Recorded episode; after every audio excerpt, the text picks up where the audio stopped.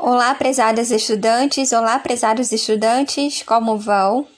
Quem vos fala é a professora Carolina, da disciplina Literatura Infantil e Juvenil. Estudaremos hoje a chave do tamanho de Monteiro Lobato. Antes de iniciarmos a análise propriamente dita, vale contextualizarmos a obra de acordo com os estudos realizados por Nelly Novaes Coelho em A Literatura Infantil, Teoria e Análise Didática. De acordo com Coelho, desde meados do século XIX até o surgimento de A Menina do Narizinho Arrebitado, em 1920, a literatura oferecida para as crianças eram as fábulas, os contos de fadas, os contos maravilhosos, traduzidos e adaptados, e romances escritos por autores estrangeiros, como Pinóquio e Alice no País das Maravilhas. Conforme explica a autora, foi Lobato que abriu o caminho para que as inovações literárias desenvolvidas na literatura adulta também passassem a acontecer na literatura infantil brasileira. Nessa perspectiva, um dos grandes feitos de Lobato, bem como o de seu antecessor Lewis Carroll, foi mostrar o maravilhoso como possível de ser vivido por qualquer um, misturando o imaginário com o cotidiano real. Para Coelho, conforme a obra de Lobato vai se desenvolvendo, o autor se deixa cada vez mais impregnar pela psicologia infantil, na qual o maravilhoso e o real não se diferenciam.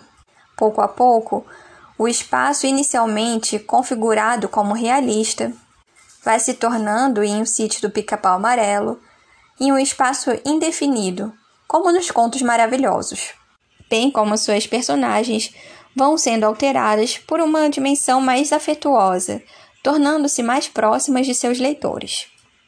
Além disso, a intenção didática patente no primeiro livro dessa coleção infantil praticamente desaparece no último.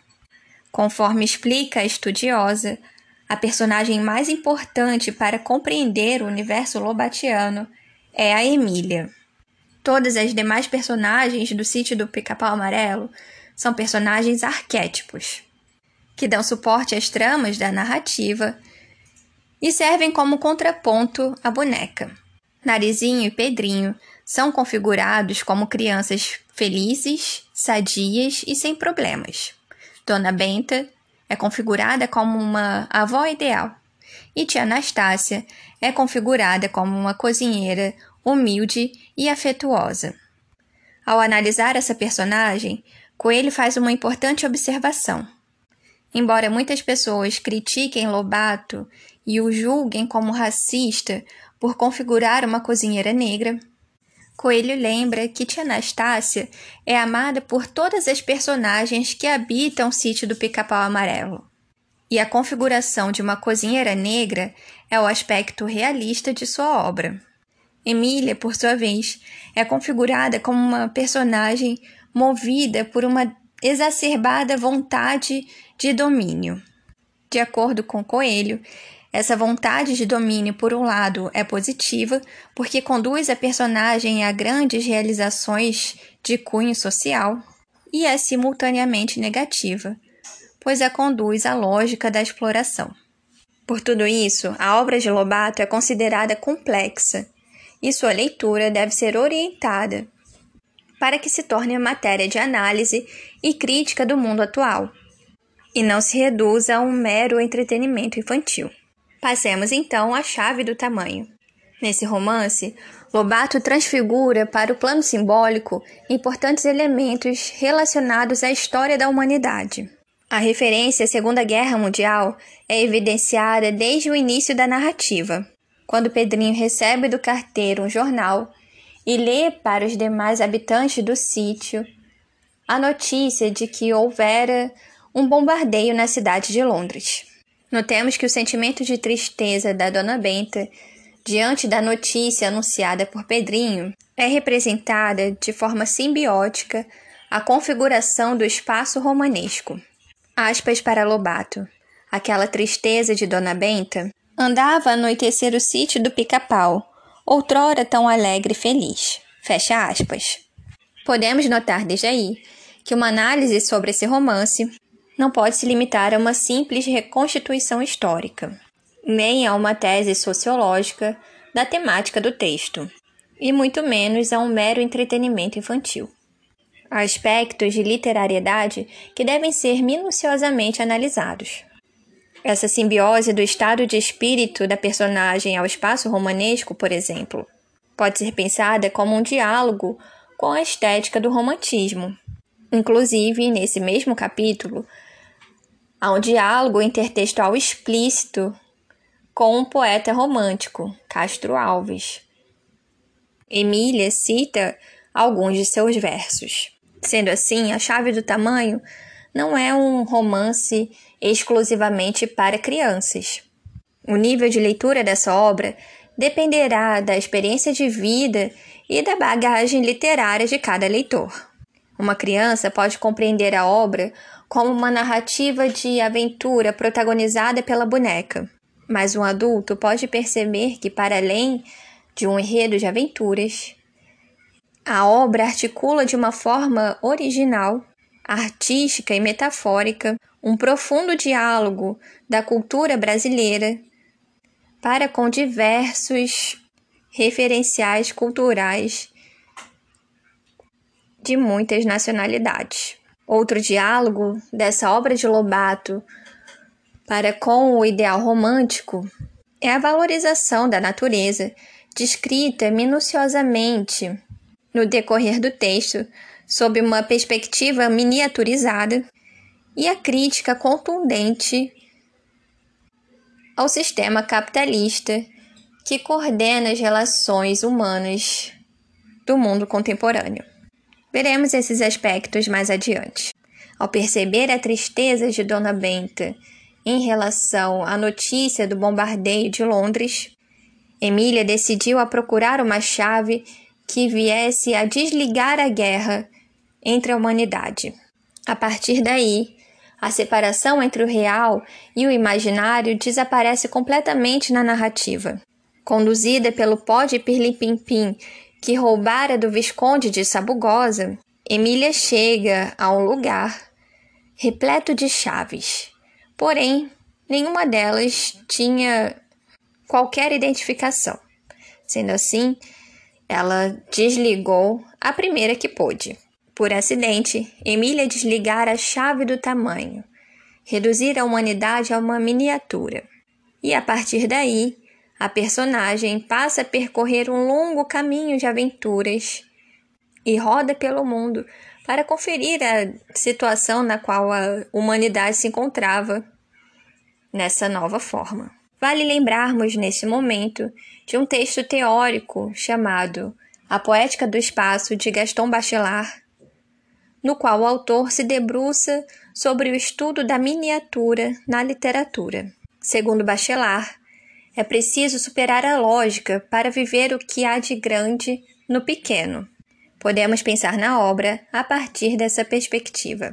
A miniatura ativa valores profundos. E nesse texto, Monteiro Lobato nos transporta a um além-mundo, que é o mundo de um amor novo. As pessoas apressadas pelos afazeres humanos, diz Bachelard sobre esse mundo miniaturizado, não penetram nesse universo, e é nesse mundo miniaturizado que Lobato valoriza a relação do homem com a natureza e critica as relações de exploração do homem com o homem.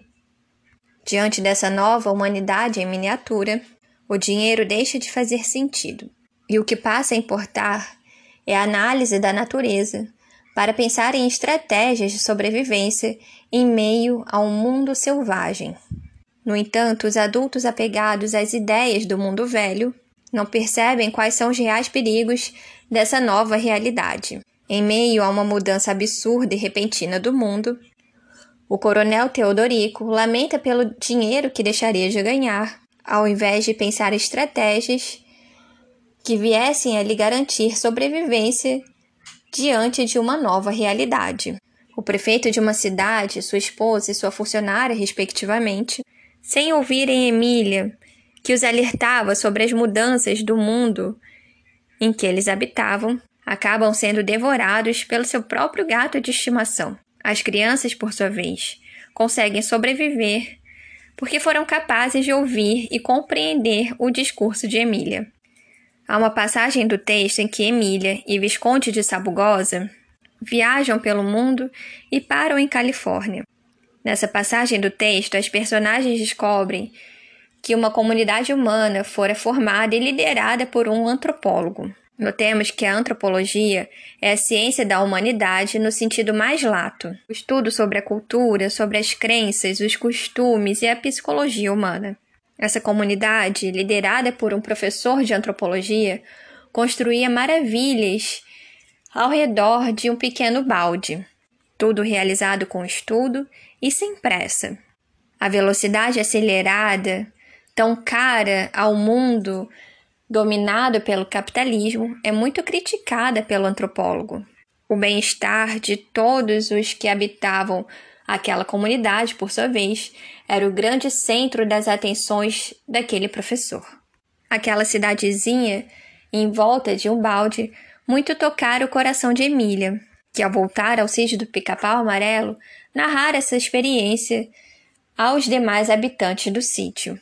O relato encantara Pedrinho e as demais crianças do sítio. No entanto, permanecia nos adultos o desejo de um retorno à realidade tal como era antes dessa miniaturização. Apesar de Emília ser configurada como uma personagem controladora, e em especial de um desejo de domínio sobre o Visconde de Sabugosa, promovido à condição de gigante gigantesco daquele mundo miniaturizado, Emília decide fazer um plebiscito no qual seria votada a permanência da condição miniaturizada da humanidade ou o retorno ao tamanho normal dos homens. Há um empate na votação. As crianças votaram pela permanência da miniaturização. Os adultos, por sua vez, desejavam pelo retorno à realidade tal como era antes. Caberia a Visconde de Sabugosa decidir qual seria o destino da humanidade, dissipatando aquela votação. Apesar de muito gentil e obediente a Emília, a ideia de ser controlado pela boneca o tempo inteiro o apavorava Sendo assim, o desejo de retomar o lugar pacato, o lugar tranquilo em que ocupava no mundo, faz com que Visconde opte e reconduza a humanidade ao seu tamanho normal. Chegamos, enfim, ao final dessa narrativa que transfigura para o plano simbólico a defesa de um, uma relação mais solidária, do ser humano para com a natureza, do ser humano para consigo mesmo, e a crítica em relação ao sistema de exploração que é o capitalismo. Eu espero que o estudo tenha sido produtivo. Um abraço a todas e todos e até a próxima.